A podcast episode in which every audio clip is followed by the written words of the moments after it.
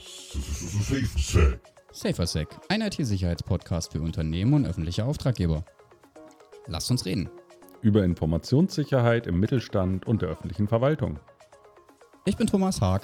Und ich bin Tarek Winter. Wir sind von der Kuppergruppe, den IT-Experten aus Mitteldeutschland.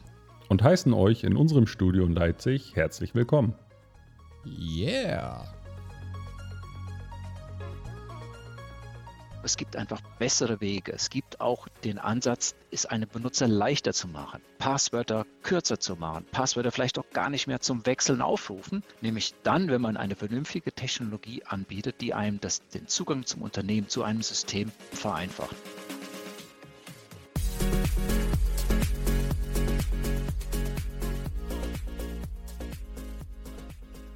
Ja, hallo liebe Zuhörer, liebe Zuhörerinnen, liebe Zuhörende, alle, die da draußen an den Lautsprechern kleben und unseren Podcast hören. Herzlich willkommen zu der nächsten Folge mit dem schönen Titel Identität im Fokus, warum Authentifizierung mehr als nur ein Passwort ist. Ja, das äh, ist heute eine ganz besondere Folge, die mit mir wie immer der liebe Tarek, hallo Tarek, Hallo Thomas. aufnehmen wird, aber wir haben heute einen Gast zum allerersten Mal. Und zwar ist das der Michael Haas von der Firma WatchGuard. Und ich würde vorschlagen, nicht lange um den heißen Brei herumreden. Michael, herzlich willkommen bei SaferSec und bei uns im virtuellen Studio. Du bist ja remote dazugeschaltet. Ähm, ja, stell dich doch mal bitte unseren Zuhörern vor. Aber gerne. Ähm, ja, auch erstmal willkommen von meiner Seite. Äh, mein Name ist hier eben schon genannt worden, ist äh, Michael Haas. Ich bin äh, schon einige Jahre bei dem Unternehmen WatchGuard tätig, leite dort den Vertrieb für die Region Zentraleuropa. Ziemlich große Region mit auch, muss ich sagen, sehr, sehr unterschiedlichen Kundensituationen, Anforderungen ähm, etc. Von daher glaube ich, kann ich schon gerne äh, eine sehr vielfältige Rückmeldung aus dem Markt geben, äh, wie man sich so ja, Security vorstellt, wie man Security annimmt, wie man Security auch implementiert. Ja, sehr schön. Vielen Dank. Der Titel, der sagt es ja schon, Authentifizierung. Es geht um äh, Authentifizierungskonzepte und Zugriffskonzepte für IT-Systeme. Bevor wir da tiefer ins äh, Thema einsteigen, lasst uns doch vielleicht mal über die äh, Risiken bei einer schwachen Authentifizierung reden. Michael, vielleicht fängst du doch äh, direkt mal an. Wo siehst du denn die größten Risiken? Ähm, ich glaube, wir alle oder fast alle Anwender ähm, benutzen das Thema Benutzername und Passwort schon zu lange. Man hat sich schon zu sehr daran gewöhnt und jeder Gewöhnungseffekt ist schwer zu ändern. Ähm, aber genau diese Gewöhnung ist eigentlich das, was äh, die Gegenseite, nämlich die, die in, Unterne in die Unternehmen hineindringen wollen, eigentlich auch ausnutzen. Das heißt, zum Beispiel, man ändert kein Passwort, man ändert ja selten so ohnehin den Benutzernamen. Und wenn man ihn einmal hat, diese Kombination, dann ist das natürlich ein idealer Weg, um ins Unternehmen hineinzukommen. Und deswegen ist ein Überdenken dieser Strategie äh, ganz, ganz wichtig heutzutage, äh, weil ganz klar, ähm, äh, ja, wenn man einmal den Zugang hat, lässt sich dann mehr oder weniger äh, unbehelligt in einem Unternehmen agieren. Das heißt, ähm, quasi die in Anführungszeichen Faulheit des Benutzers ähm, ist natürlich der größte Angriffspunkt für Dritte, die unberechtigterweise auf unser System zugreifen wollen. Ähm, ja, was können denn, äh, Tarek, vielleicht du mal, was können denn da die Auswirkungen sein? Wie schwer wiegt denn so etwas, wenn man schwache Authentifizierung einsetzt? Ähm, was haben wir denn für Risiken, Tarek? Ja, natürlich können es zu oder kann es zu Datenverletzungen kommen. Heißt, ähm, sensible Daten können über kompromittierte Zugänge entwendet werden, aber natürlich auch ähm, in der vorangehenden Folge haben wir auch schon mal über das Thema Phishing-Mails gesprochen, was natürlich heute immer noch ähm, laufende Verfahren sind, wie Angreifer auch an Zugangsdaten kommen, über gefakte Microsoft-Login Seiten und ähnlichem, wo die Nutzer vermeintlich aufgefordert werden, ihre Zugangsdaten zu ändern oder ähnlichem. So können natürlich ziemlich schnell Zugangskonten abgegriffen werden, wenn der Nutzer da seine Daten eingibt und auch im Nachgang nicht zeitnah schaltet und gegebenenfalls seinem IT-Administrator Bescheid gibt und sagt, ähm, ich habe da auf was geklickt und meine Daten angegeben, wo ich vielleicht hätte nicht klicken sollen. Ja, das tatsächlich hatten wir das in den letzten Folgen. Ne? Keine Angst haben, wenn was passiert ist, einfach melden, sonst äh, ist der Schaden wahrscheinlich größer. Genau. Ähm, genau. Ja, also das heißt, was ergibt sich daraus? Äh, Datenverletzung, ja. Identitätsdiebstahl. Natürlich also, auch finanzielle Verluste im Zweifel, kommt immer ein bisschen auf die Daten an, gegebenenfalls Reputationsschäden, Strafzahlungen ähm, bei Datenschutzverstößen, wenn die Datenschutzkonzepte vernachlässigt wurden oder im Zweifel je nachdem, was es für Zugangsinformationen auch waren ähm, oder zu was die einem in der Systemumgebung auch autorisieren, gegebenenfalls auch Betriebsunterbrechung oder ähnlichem, wenn Maschinen oder Geräte beschädigt werden. Ja, also wir merken, es ist äh, relativ komplex, was äh, die Auswirkungen betrifft, wenn wir schwache Authentifizierung einsetzen und äh, Unberechtigte in unser System eingreifen oder Zugriff erhalten. Ja. Ähm, ich hätte hier noch einen Punkt ja. vielleicht, äh, der häufig hier gar nicht so beachtet wird. Wenn man als, als jemand, der eindringen möchte, ähm, äh, Benutzerdaten, Passwort und Benutzername ähm, in den Händen hat, stiehlt, dann in den Händen hat, bewegt man sich quasi unerkannt. Ähm, also man hat immer so das, die Vorstellung, man bricht in ein Unternehmen ein, es ist laut, da brechen Scheiben, irgendwas. Nein, jemand, der diesen Weg wählt, über Benutzernamen und Passwort, über eine schwache Authentifizierung, bewegt sich unerkannt, tagelang, monatelang und kann dann Dinge löschen. Das heißt, es geht noch nicht mal um das Dinge stehlen, es geht um löschen, Dinge, die man nicht sieht. Äh, und das ist das perfide äh, daran, wenn man es eigentlich zu einfach macht, ähm, ähm, externen in das Unternehmen hineinzukommen. Genau, also um es vielleicht zusammenzufassen, das heißt, jemand stiehlt unsere Passwörter, wird dadurch nicht als Unberechtigter erkannt, sondern es ist jemand, äh, der eigentlich im System ganz normal agiert, kann Daten löschen und das ist natürlich ähm, sehr kritisch. Und das ist ähm, quasi auch schon mal die Überleitung zum nächsten Punkt. Passwörter und Multifaktor-Authentifizierung. Darüber wollen wir heute als erstes ähm, von den konkreten Maßnahmen, die wir ja immer wieder ansprechen, reden. Ja, Michael, wie siehst du denn das? Passwörter. Sollten die stark sein oder hast du da eine andere Meinung dazu? Ähm, ich meine, wir haben im Vorfeld schon mal ein bisschen drüber gesprochen. Äh, wie siehst du das denn? Wie sollte denn die Zukunft äh, von, von Passwortauthentifizierung in Zukunft aussehen? Hier habe ich zwei Blicke darauf. Mein eigener, vielleicht mit technischen Hintergrund, wo ich sage, es muss eine optimale Security sein. Es muss irgendwie alles besonders äh, abgesichert sein. Das ist sicherlich inhaltlich absolut legitim. Der zweite Blick ist aber der von dem Anwender. Macht man es sehr kompliziert, wenn sich ein Anwender im Unternehmen, in der Behörde anmeldet am Netzwerk, anmeldet am Endgerät etc. Wenn man es zu kompliziert macht, suchen sich genau diese Anwender Umwege, die einem das Leben erleichtern. Und deswegen ist es hier bei der Implementierung von Technologie ganz wichtig, dass man diese beiden Blicke im Blick hat. Auf der einen Seite mehr Security, auf der anderen Seite eine, eine, eine Akzeptanz einer IT-Security, die einem das Leben nicht schwerer macht, sondern einfacher macht. Und deswegen glaube ich sogar, das, was man jahrelang gemacht hat, Passwörter immer komplexer machen lassen, äh, immer häufiger wechseln lassen vom Anwender, ist genau der falsche Weg. Dann hat man nämlich nicht die Benutzeransicht des Ganzen in Betracht gehabt, sondern nur die IT-Security. Vielleicht bisher auch legitim, aber es gibt einfach bessere Wege. Es gibt auch den Ansatz, es einem Benutzer leichter zu machen, Passwörter kürzer zu machen, Passwörter vielleicht auch gar nicht mehr zum Wechseln aufrufen, nämlich dann, wenn man eine vernünftige Technologie anbietet, die einem das, den Zugang zum Unternehmen, zu einem System trotzdem vereinfacht. Also ich denke, dass ähm, äh, gerade historisch viele eher den für den Anwender unbequemen Weg gegangen sind.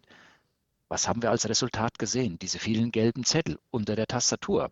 Vielleicht hier und da der Klassiker, aber er wird jedes Mal vorgefunden in Unternehmen. Geht man hinein, wir, wir finden diese gelben Zettel, wo man Passwörter notiert, weil einfach es ist zu schwer, diese schwierigen Passwörter, die immer wieder zu wechseln sind, sich zu behalten. Und deswegen glaube ich, wenn man die richtige Technologie einsetzt, die einem diese Schmerzen nimmt, ak akzeptiert auch der Anwender es sehr viel leichter, ähm, sich besonders zu authentifizieren. Ja, also äh, glaube ich, geht mir ja nicht anders. Also wir benutzen mhm. ja zum Beispiel auch im Unternehmen Passwortmanager. Ne? Wir haben ein, ein, ein, ein Masterpasswort und dann werden halt für verschiedenste ähm, andere Systeme oder Plattformen oder Logins kryptischste 20 äh, Zeilen, Zeichen lange Passwörter, die um Himmels Willen nicht geknackt werden, benutzt. Aber ich weiß es auch aus, aus meinem, aus meinem Privat, man ist manchmal einfach auch zu faul oder zu bequem, das zu benutzen. Und gerade wenn es immer kompliziert ist. Mhm. Ähm, Tarek, das Thema siehst du ja auch noch mal ein bisschen anders oder ein bisschen kritischer. Genau, ich war früher tatsächlich auch sehr oldschool unterwegs im privaten Umfeld, also noch der Klassiker mit gut verwahrten Passwortbüchlein. Nur wenn man die Sicherheit von Passwörtern mit regelmäßigen Passwortwechseln ähm, angeht, dann oder, oder ernst nimmt, dann stößt man da natürlich irgendwann eher an seine Grenzen, weil man permanent nur noch am Streichen ist, weiß nicht mehr, wo ist das Alte, was ist das Neue. Und dann bleibt so ein Weg zu einem Passwortmanager, der es gescheit das Leben leichter macht, ähm, eigentlich unumgänglich, dass man den angehen muss. Und natürlich jetzt seit der Bereich ähm, übers Online-Banking, sag ich mal, auch im Privaten viel Einzug gehalten hat mit Multifaktor-Authentifizierung für alle möglichen Dienste, stößt das natürlich sowohl im privaten als auch im beruflichen Kontext auf sehr viel Akzeptanz auch bei den Nutzern. Genau.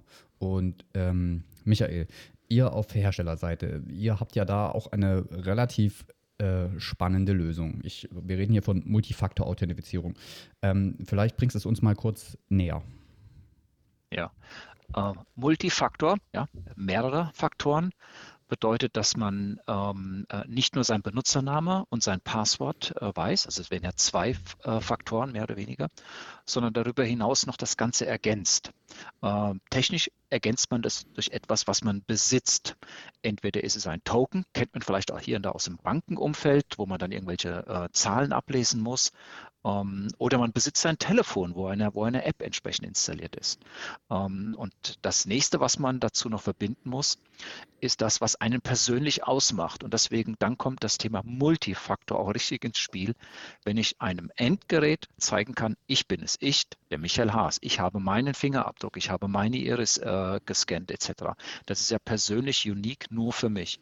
Äh, und diese Kombination zwischen einem, nennen wir es mal, einem einfachen Passwort, etwas, was ich besitze, nämlich mein Telefon oder ein Token und etwas, was nur mir persönlich zugewiesen werden kann. Diese drei Faktoren zusammen sind eine ideale Kombination, die einfach auch nicht so weitergegeben werden kann. Selbst wenn jemand mein Telefon nimmt, ja, hat er einer dieser drei Multifaktoren und es nützt ihm nichts. Wenn jemand mein Passwort weiß, hat er einer dieser drei Faktoren, aber es nützt nichts. Und das macht diese Technologie so spannend. Ähm, und sie findet auch immer mehr Einzug in Unternehmen, weil man, wenn man die Technologie einmal nutzt und sie umfangreich in verschiedenen Anwendungen implementiert, man den eigentlichen Mehrwert davon auch wirklich generieren kann. Da müssen natürlich ja die Hersteller auch dementsprechend von Software und auch Hardware-Komponenten mitziehen, dass die natürlich die Login-Varianten ja auch so anbieten, dass ein Multifaktor zum Beispiel genutzt werden kann. Gerade wenn man im öffentlichen Sektor ist mit sehr viel Individualprodukten, sage ich mal, die für irgendeine Behörde oder irgendeine Verwaltung individuell angefertigt wurden, sind die ja häufig nicht top of the art sondern schon ein paar Jährchen älter, mit einfacheren Anmeldekonzepten noch hinterlegt, wo dann doch das klassische Passwort natürlich noch eine Rolle spielt. Ähm, das ist eigentlich äh, gut, dass du das mal ansprichst, Tarek. Gibt es denn da Möglichkeiten, wie man dort eine stärkere Authentifizierung, also quasi erweiterte Authentifizierungskonzepte ähm, implementieren kann? Ja, so zum Beispiel wäre es ja möglich über eine 802.1x-Authentifizierung, wenn wir jetzt mal rein auf Computerebene reden oder viel in der öffentlichen Verwaltung passiert so eine 802.1x-Authentifizierung bei den Nutzern ja zum Beispiel auch über ein Zertifikat, was auf einer Smartcard oder ähnlichem hinterlegt ist, was für Fachanwendungen dann in einen Kartenleser eingesteckt und mit dem PIN freigegeben werden muss. Okay, Tokens hatte Michael gerade eben schon angesprochen. Also ich kenne Tokens quasi, das sind solche kleinen, äh, in Anführungszeichen Tamagotchis. Okay, jetzt wissen alle, wie alt ich bin. ähm, ähm, wo dann, äh, sobald man sich versucht äh, anzumelden, quasi so ein Zahlencode wie früher auf einem Pager angezeigt wird oder was auch immer für einen, einen Code. Und jetzt hast du gesagt 801.1x. Ich habe keine Ahnung, was das ist. 802.1x. Ähm, okay. Das ist ein Standard für die Authentifizierung im Prinzip über sicherere Protokolle, um von dieser reinen Passwortmechanik wegzukommen. Wir haben ja auch zwischen Gerätekomponenten ähm, die Daten miteinander austauschen. Das können Netzwerkkomponenten sein, Switch und ein PC zum Beispiel oder die Switches untereinander, dass die mit so einem Pre-Shared Key, quasi so einem Geheimschlüssel, den die untereinander verwenden für die Authentifizierung, dass die wissen, mein Nebenmann ist auch mein echter Nebenmann, ähm, sich austauschen. Und das 802.1x soll das einfach über reelle Zertifikate sicherer gestalten. Okay. Und jetzt mal meine Frage nochmal an, an dich, Michael, wenn wir über erweiterte Authentifizierungskonzepte sprechen. Ähm, ich habe ähm, im Vorfeld bei der Recherche geguckt, also gibt ja biometrische, verhaltensbasierte, kontextabhängige, also biometrisch ist klar, ein Fingerabdruck, äh, Gesichtserkennung oder Iris-Scan, wobei die ersten beiden ähm, man äh, tatsächlich schon aus, äh, aus der äh, Smartphone-Nutzung kennt. Verhaltensbasiert, da habe ich sowas gesehen mit Tippgeschwindigkeit, Mausbewegung und Kontextabhängigkeit, Standort, Gerät, in welchem Netzwerk befindet sich äh, derjenige, der sich ähm, authentifizieren will. Wie seht ihr das bei, bei WatchGuard? Ähm, wie ist denn da die, auch die Entwicklung? Wie wird denn das in Zukunft weitergehen? Wir, wir haben ja auch schon äh, gelernt, äh, die IT bleibt nicht stehen. Natürlich äh, bleiben auch ähm, die Angreifer nicht stehen. Alles wird weiterentwickelt. Wie, wie sieht das bei euch aus? Ähm, äh, wenn wir heute Produkte auf den Markt bringen würden, die wahnsinnig toll sind, total zukunftsorientiert sind etc., aber vom Anwender nicht angenommen werden, weil es nicht in den Alltag passt, weil es in die Anwendung hineinpasst, dann haben wir aneinander vorbeigesprochen. Und deswegen glaube ich, wir müssen immer so ein Tickchen nach vorne schauen, immer die neueste Technologie anbieten, bei uns implementiert haben und auch wirklich anbieten, aber letztendlich so, dass es äh, von dem Unternehmen äh, gerade im Mittelstand noch akzeptiert wird, gerade bei Behörden, die eine ganz besondere ja, ähm, Situation haben, immer wieder genau äh, drauf schauen, cloud-basiert oder nicht, etc. Also eine ganz andere Sichtweise auf IT-Security haben. Und deswegen glaube ich, wenn wir heute in den Markt gehen, zu sagen, es gibt eine gute Kombination zwischen Benutzername, einfachem Passwort und dann die verschiedenen äh, Faktoren äh, kombiniert, ist das das heute gute ähm, ähm, ja, ist der gute Hebel da, um viel Security zu implementieren. Andere Technologien, denke ich mal, stehen hier ähm, ja, Gewehr bei Fuß mehr oder weniger. Passkey, also etwas, wo man gar nicht mehr über Benutzernamen und Passwort denkt. Ähm, aber wird das heute eingesetzt? Hier und da ja, aber im großen Stil. Wo kann es wirklich sinnvoll im Unternehmen eingesetzt werden? Da muss man, denke ich, zunächst erstmal schauen, was gibt es hier sinnvoll. Und dann sind einfach so Themen wie ja, Multifaktoren, äh, die bessere Wahl, Wahl anstelle von die über, über übernächste Generation schon versuchen nachzudenken. Aber meine Anwendungen würden es noch gar nicht unterstützen. Ja, wie auch gerade Tarek sagt, ähm, gibt es nun mal der Fall, dass es die Anwendungen gar nicht machen. Ja. Also braucht man die Technologie auch gar nicht genau ja, übermorgen zu denken. Ja. Aber natürlich kann sowas ja trotzdem auch in einer Behörde oder in einem Unternehmen, was gerade jetzt über ein Renewal nachdenkt oder einen Austausch ja. von Software oder Komponenten, ein wichtiger Punkt mit sein, dass man einfach sagt, achtet ja. auf so eine Punkte, schafft euch neue genau. Software an, die gleich brauchbare Authentifizierungsmechanismen mitbringen, die möglichst Sicherheit bieten können. Ja. ja. also das bedeutet quasi für alle, die über das Thema nachdenken oder ähm, über ein Renewal von ihrer Fachanwendung zum Beispiel, ähm, wichtig ist Usability, Aufwand und Kosten. Das, wenn diese drei Themen im Einklang sind, äh, dann ist man mit der Multifaktor-Authentifizierung ähm, wohl sehr gut bedient. Sehe ich das richtig? Ja. Absolut. Hey, und genau deswegen machen wir auch gerade diesen Podcast mit diesem Thema. Wir bringen dieses Thema, beleuchten es von verschiedenen Aspekten, um es einfach näher zu bringen, um auch, nennen wir es mal vielleicht auch so ein bisschen anderen Blick drauf zu machen, vielleicht die ein oder anderen Ängste zu nehmen, weil ich glaube, es, es ist in der IT-Security mein Einschätzung hier, es ist kein kleinerer Hebel da mit einer größeren Wirkung, außer die Authentifizierung zu verbessern. Ähm, alles andere ist äh, mit sehr, sehr viel Aufwand, äh, mit vielleicht ähnlichen Security-Auswirkungen zu erreichen. Also nehme ich doch mal den sehr viel kleineren Hebel mit extremen Auswirkungen im positiven Sinne. Genau, sehr gut. Vielen Dank. Jetzt ist natürlich im Authentifizierungsumfeld oder bei Authentifizierungskonzepten sehr oft die Rede vom Zero-Trust-Ansatz. Quasi das Grundprinzip, vertraue niemanden. Ähm, wie seht ihr das denn? Ähm, zum, zum einen könnt ihr dieses äh, Prinzip, Tarek, du bitte äh, mal ganz kurz näher bringen. Was bedeutet überhaupt Zero-Trust-Ansatz? Ja, generell betrachten wir jedes Gerät zum Beispiel erstmal als unbekannt oder suspekt, weil selbst wenn es ein Unternehmensgerät ist, es kann ja in der Zwischenzeit kompromittiert worden sein. Es können Zugangsdaten abgeflossen sein und jemand anders, wie Michael es vorhin schon gesagt hat, sich legitim auf irgendeinem System gegebenenfalls bewegen. Ähm, Mitarbeiter aus dem Homeoffice können oder von irgendeiner Konferenz oder Veranstaltung weltweit können sich ja per VPN in unser Unternehmensnetzwerk verbinden. So, und da sind ja diese Ansätze, wo man sagt, es könnte der richtige Mitarbeiter mit dem richtigen Gerät und ähnlichem sein.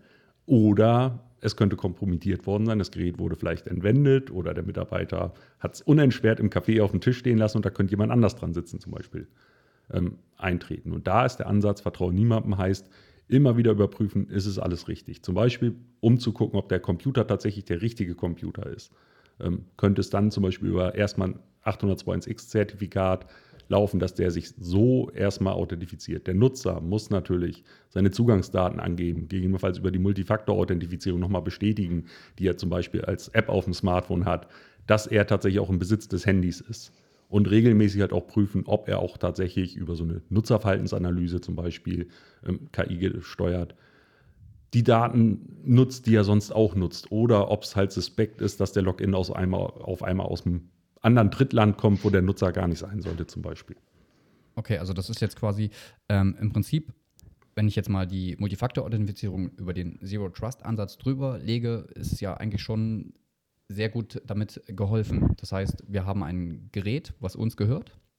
Ja, das hat jemand entwendet. Er hat äh, das Passwort vielleicht, aber über die Multifaktor-Authentifizierung, ähm, quasi zum Beispiel über mein Telefon, über die App, kann nur ich meinen Anmeldeversuch verifizieren, was er dann nicht könnte.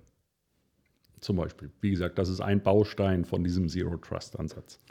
Ja, vielleicht ergänzend zu dem Zero Trust Ansatz. Was ich immer seltsam finde, ist, dass äh, Rechner heute als sicher definiert werden, nur weil sie gerade an der Rezeption vorbeigetragen werden. Was meine ich dazu? Zero Trust sollte auch in einem Unternehmen gelten. Und nur weil ein Gerät plötzlich im Unternehmen steht, am Schreibtisch, wo es vielleicht hingehört, steht, ist es nicht per se sicher. Es kann vorher in fremde Hände gewesen sein, äh, etc. Das heißt also, Zero Trust bedeutet als Konzept, traue niemanden. Irgendetwas kann immer und wird statistisch irgendwann auch entsprechend kompromittiert sein. Äh, verschiedenste Technologien muss man nun ergänzen im System, um diesen Zero-Trust-Ansatz umzusetzen. Benutzerauthentifizierung oder Geräteauthentifizierung ist nur ein Ansatz. Ja, wie Tarek auch gerade sagte, da gehört noch sehr, sehr viel mehr dazu. Ja, sehr interessant. Wenn wir das jetzt alles mal zusammenfassen, ähm, wir haben als einen Punkt ähm, in unserem Skript ja auch das Thema oder als abschließenden Punkt das Thema ganzheitliches Identity Security Prinzip. Ähm, wenn wir jetzt mal alles nehmen. Die Passwörter, die Multifaktor-Authentifizierung, die erweiterten Authentifizierungskonzepte und den Zero-Trust-Ansatz. Wie kann denn ähm, so ein ganzheitliches Identity-Security-Konzept aussehen für den Nutzer, für die, für die Unternehmen, für die öffentliche Verwaltung? Michael, wie würdest du denn das bewerten? Ähm, ich schaue in das Ist und mit einer sehr hohen Wahrscheinlichkeit wird in vielen Unternehmen und Behörden auch irgendeine Form der Directory Services implementiert sein. Man hat also schon Benutzer dort hinterlegt. Ja? Da gibt es einen Michael Haas, der ist in der Abteilung XY, der macht irgendetwas, der soll irgendetwas tun. Ähm, und die Technologie, die existiert, die auch wir als WatchGuard anbieten, bedeutet letztendlich, man nimmt sich diese ganzen Benutzerinformationen und weist hier Berechtigungen zu. Darf er sich an gewissen ähm, ja, Endgeräten authentifizieren, diese eine Person? Das heißt, man muss nicht mehr an dem Endgerät selbst etwas einstellen, ob jetzt ein Michael Haas dort etwas äh, machen darf oder nicht, sondern über die, über die zentrale Verwaltung, über das Identity Management kann ich zuweisen, dieser eine Mitarbeiter darf dieses Gerät verwenden oder darf dieses Netzwerk äh, bedienen etc. Oder vielleicht eine webbasierte Anwendung benutzen etc. Das muss ich nicht mehr individuell machen. Ich habe ein, ein Konzept, ein Identity Management äh, System, was natürlich idealerweise verbunden ist technologisch äh, mit einer vorhandenen Benutzerarchitektur, ähm, ja, Directory Services im Unternehmen auch typischerweise genannt. So ein zentralisierter Ansatz macht natürlich im Vergleich zu früher heutzutage auch diesen Administrationsaufwand ja deutlich einfacher. Früher war es ja noch eher der Fall, dass man auch auf verschiedenen Anwendungen, verschiedenen Geräten für verschiedene Nutzer manuell lokale Passwörter ähm, anlegen musste oder Zugänge schaffen musste. Und über diesen zentralisierten Ansatz sollte das ja heute alles einfacher gehen und die Admins auch entlasten können.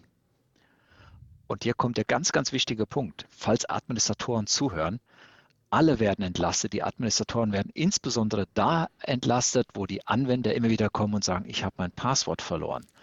Ich weiß es nicht mehr. Bitte erstelle mir ein neues.